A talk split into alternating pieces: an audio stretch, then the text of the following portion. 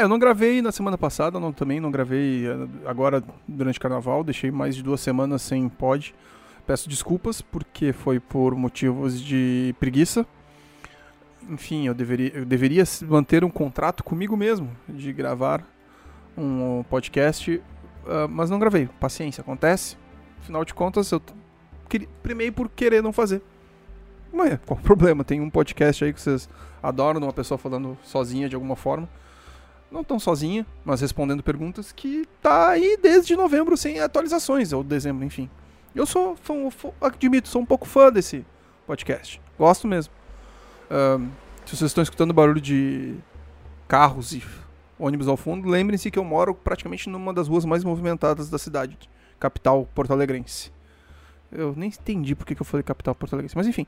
Gostaria também que vocês de vez em quando pudessem mandar algumas mensagens. Se as pessoas que escutam mandassem, sei lá, um e-mail, mandassem mensagens via Anchor, mensagem via Twitter. Afinal de contas, meu Twitter é Muggles, não é Moglis. É Muggles, M-O-O-G-L-E-E-Z. Muggles. Se escreve da mesma forma que você escreveria Google. E você não fala Google. Uh, realmente fico muito irritado com as pessoas que falam Mugli, ou então Moglis de sacanagem, achando que tá super, achando que tá sendo super engraçado, mas não é. É que é tipo a piada do aquela piada do do pavê ou para comer, é para socar no teu cu, seu desgraçado. Uh, sinceramente, eu não consigo achar achar graça. E, enfim, né? Uh, manda mensagem via Twitter, via mensagem do Anchor, via mensagem da onde você conseguir. Quer mandar e-mail para mim? Pois é, eu não vou revelar qual é meu e-mail, porque eu acho que no momento talvez não vale a pena. São poucas pessoas que eu atingo e pra chegar num ponto de e-mail, eu não vou responder, não, não, não quero botar meu e-mail ali. Mas se você quiser, de alguma forma, interagir, que eu responda alguma pergunta, responda alguma coisa que, enfim, eu falo aqui, eu posso, manda aí que eu dou um jeito. Tem meu Curious Cat, talvez seja interessante. Então, se você me segue no, no, no Twitter, ou se ainda não segue, coloca. Vai lá, me segue, manda mensagem pelo Curious Cat do, do Twitter. É, eu acho que é a mesma coisa de. Enfim. E aí eu tento responder. E eu vou falar sobre uma coisa que eu deveria ter feito isso há uns dois anos atrás. Ou sobre terapia. Eu comecei a fazer terapia porque eu consegui um trabalho que está me pagando melhor e eu tenho condições de pagar a terapia. Sendo que eu deveria ter feito isso, sei lá, cara. Eu acho que a partir de. Quando eu descobri que eu tinha ansiedade, ansiedade não é tipo essa ansiedade normal que as pessoas têm, eu digo até da. Da. Da forma. Pouquinho. Continuando. Quando eu descobri que eu tinha ansiedade, eu não digo, eu, de novo, eu não digo que a ansiedade seja essa coisa de, vez em quando que as pessoas têm, sabe? Essa ansiedade normal de, nossa, eu não vejo a hora de poder ir nessa festa, ou não vejo a hora de encontrar os meus amigos. É uma ansiedade de que chega a me deixar transtornado. Então é um transtorno de ansiedade. Eu acho muito interessante as pessoas que também gostam de vez em quando acompanhar a outros podcasts. De vez em quando procurem até um podcast que tenha mais, com, com, com, mais cultura sobre transtornos psicológicos, esse tipo de coisa, que é o. Que é o. Esquizofrenóias da Amanda, que era a antiga Amanda do Pânico. Eu não curtia muito o trabalho dela da época do Pânico, porque eu sempre fui meio contrário à proposta do Pânico. E eu, atualmente eu percebo hoje em dia que ela também não curtia muito, assim, sabe? Surgiu a oportunidade, ela aproveitou Aí hoje em dia ela percebe que não tem nada a ver com ela e ela tá fazendo um material extremamente dela. Eu acho muito foda o que ela faz. Eu gosto de verdade o Esquizofrenóias.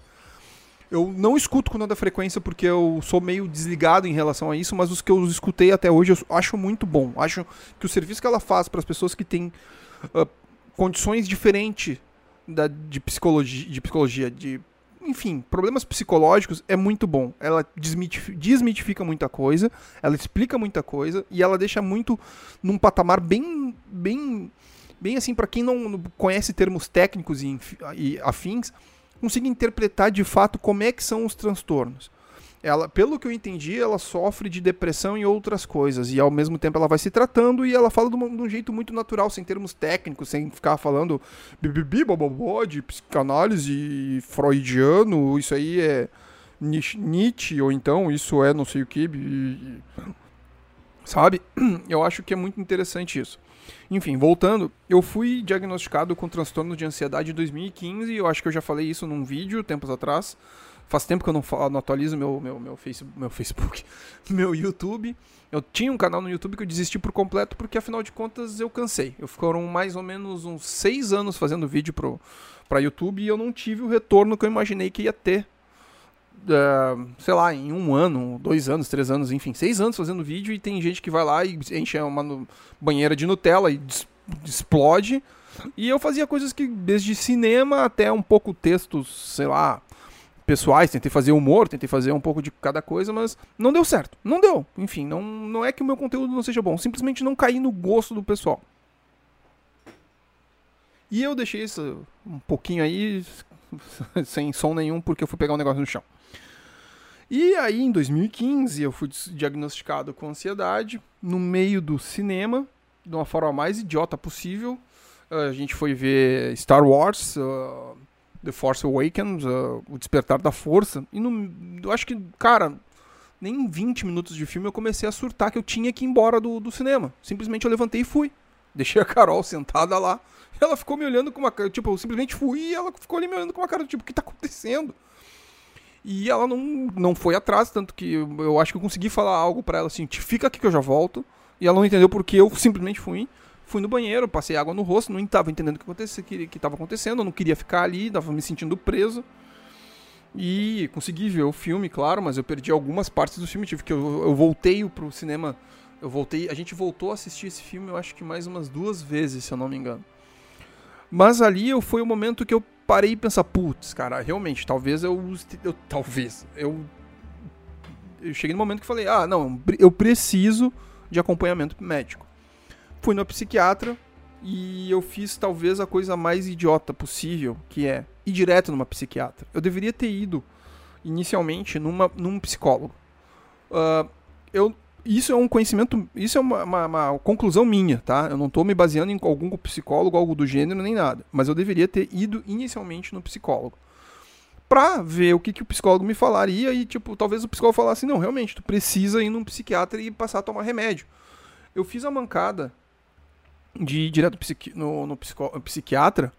E a psiquiatra me receitou dois remédios. O primeiro foi Dieloft, que é um, é um antidepressivo, mas serve também como ansiolítico. E para casos de crise, uh, ela me receitou o Rivotril. Eu não deveria ter partido para isso. Eu fiquei quase três meses, quatro meses tomando esses remédios. Quer dizer, o Rivotril mais pra mais pra, pra crise, eu tive poucas crises, mas eu não deve, eu, eu sentia que não era crise, mas eu acabava tomando só para tentar ficar tranquilo. Só que o Rivotril, tipo, ele me deixava meio uh, sei lá, tipo, me deixava meio sem apático. Acho que é, era bem esse termo. Me deixava apático, não me deixava nem preocupado, nem despreocupado. Me deixava com aquela sensação de que as coisas estão acontecendo, mas tanto faz. Uh, enfim. E aí, eu, depois disso, eu aprendi a. De, de, ó, isso é irresponsabilidade. Depois disso, do ano de 2016, foi o ano que eu, eu aprendi a conviver com ansiedade. Então, eu cortei muito café. Eu, a, a, depois das 3 horas da tarde, dependendo como eu tava, eu, eu apostava um pouco no chocolate. Uh, bebia água pra caramba, achando que a água iria me deixar, às vezes, com, com mais à vontade uh, fazia exercício de respiração. E essa sensação que dá de exercício de respiração era mais ou menos a minha impressão de tipo, nossa, então as pessoas normais sentem isso, sabe? E isso me, me causava um, uma certa estranheza, assim, de alguma forma, sei lá, tipo, porra, como assim? Tipo, as pessoas normais sentem isso. Até que um dia teve uma bebida que eu sinto muita falta, cara. É, surgiu no mercado da mesma forma que ela surgiu, ela foi embora. Que é Slow. Eu nunca mais achei Slow em Porto Alegre. Eu não sei se ela tiraram do mercado. Eu não sei o que, que aconteceu. Eu simplesmente. a, a, a bebida surgiu, eu comecei a comprar. Toda vez que eu bebia, eu me sentia muito bem. Bem mesmo, assim, sabe? Tipo, de. Pô, tirou do meu peito uma sensação uma sensação de peso. E eu não sei por se era placebo ou se realmente tinha alguma coisa ali que deixava as pessoas mais à vontade. Eu, se tu olhar o, o, o rótulo da, da bebida, ela diz, tipo, era maracujá com camomila e não sei o que. Ela não prometia muita coisa, só dizia que te deixar menos. menos. Quer dizer, iria te deixar desacelerado. E Pô, se energético pode encher de taurina e cafeína para te deixar realmente ligado, ou então, pelo menos com, com, com, com tudo a meia flor da pele, por que, que a bebida que vai te prometer ficar desacelerado, ela foi tirada do mercado? Eu não sei. Enfim, eu tomei algumas vezes e toda vez que eu tomava eu me sentia mais tranquilo. E me fazia diferença. Mas não era o, o, inter, o não é uma medicação. Enfim, voltando para toda a história. Aí eu, desde 2016 até uh, semana retrasada, eu fui sempre trabalhando com a ideia de, nossa, isso aqui é bom, isso aqui me alivia, isso aqui. Ou então aprender a respirar, ou então evitar muitas vezes pensar. Quando eu começava a entrar num, numa paranoia, eu tentava. Eu sabia que era paranoia, então eu tentava fugir dessa paranoia, fazendo, sei lá, qualquer coisa que me deixasse mais despreocupado. Uma coisa eu descobri que o meu problema com o cinema era real. Toda vez que eu entrava numa sala de cinema, eu ficava angustiado até entrar na história. Entrar. Eu não sei porque eu falei, falei assim. Mas até entrar na história. Sabe, tipo, quando eu entrava de fato, se mergulhava e começava e tava realmente imerso na história, minha ansiedade passava, porque eu ficava tão curioso com que como é que ia ser o desenrolar dela, que beleza, cara, tranquilo, tô sossegado em relação a isso. Uh, e aí certas coisas começaram a, a, me apresentar, tipo, eu descobri, por exemplo, que eu sou uh, sou fóbico a lugares fechados, que é claustrofobia, porque eu tive um piripaque aí duas semanas atrás, onde eu fui parar no hospital pensando que eu estava tendo AVC, mas na realidade era um estresse um estresse tão absurdo que eu simplesmente parte do meu corpo parou. E quando eu digo não não nesse nível, mas por exemplo, meu meu lado esquerdo do corpo simplesmente ficou dormente. Minha visão estava turva, dor de cabeça só lado esquerdo do corpo, meu braço minha perna dormente. Uh, mas eu tava tão tranquilo porque eu tava achando que eu iria no, no, no, hospital, iria ter um AVC e dentro do AVC, dentro do hospital eles iriam dar um jeito. Chegando lá, fiz todos os exames, descobri que eu sou fóbico de ressonância magnética. Eu surtei literalmente. Uh, que aí eles falaram, não, tu tem, uh, tem fobia de lugares fechados, então a claustrofobia. E aí isso explicou muito também da minha ansiedade. Tanto que eu levei isso para terapeuta, o terapeuta falou, já parou para pensar que de fato Tu, o cinema é um lugar fechado, onde tu vai ficar duas horas, por mais que tu possa ir no banheiro e voltar, mas é um lugar fechado que vai te deixar ansioso. Por exemplo, eu também descobri que eu, a, o fato de eu viajar de avião, por mais. Eu, a, daqui até São Paulo dá uma hora e meia, duas horas. Eu não me preocupo, mas eu nunca viajei para fora do, do Brasil. Então, o fato de eu viajar para oito horas já me deixava angustiado. Tipo, pô, eu vou viajar durante oito horas. Isso vai num, num ônibus, quer dizer, no avião. Agora, eu já viajei daqui a São Paulo de ônibus, que dá 14 horas e não me deixava preocupado.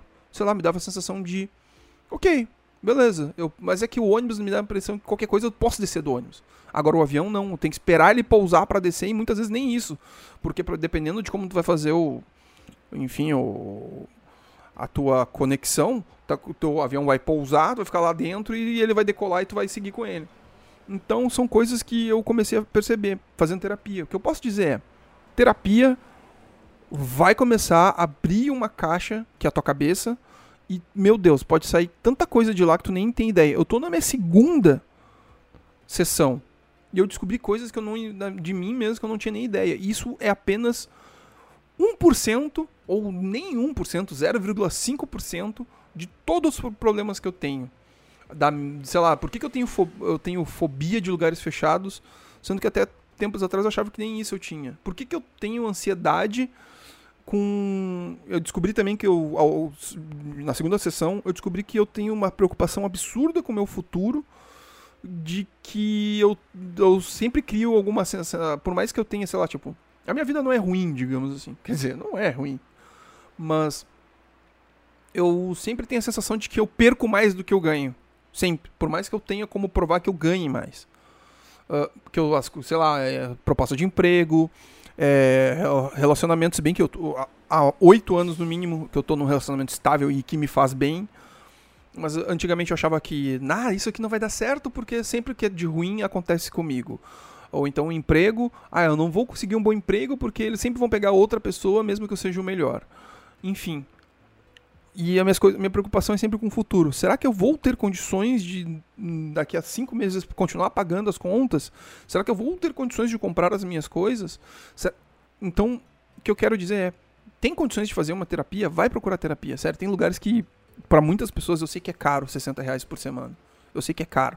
Mas tem lugares que estão fazendo esse valor. Se tem como, pelo, pelo menos, manter a tua sanidade mental, cara, paga. Sei lá, tipo, é, é, foda. 240 reais por mês a menos é foda. É muita grana. Mas entre tu ficar noiado o tempo inteiro e poder de vez em quando apostar um pouco mais em ti, ou então negocia com um psicólogo ou psiquiatra, o que seja, e fala, olha, cara, sei lá, tipo, uma vez a cada 15 dias, pelo menos para tu poder chegar num ponto onde se, se, se sente bem. É, é uma coisa que ultimamente está cada vez mais. Eu tenho escutado e lido tanta coisa, assim, sabe? Chegou num ponto onde o Brasil atualmente é um dos países onde as pessoas que subiu o número de pessoas com ansiedade e depressão por causa da política.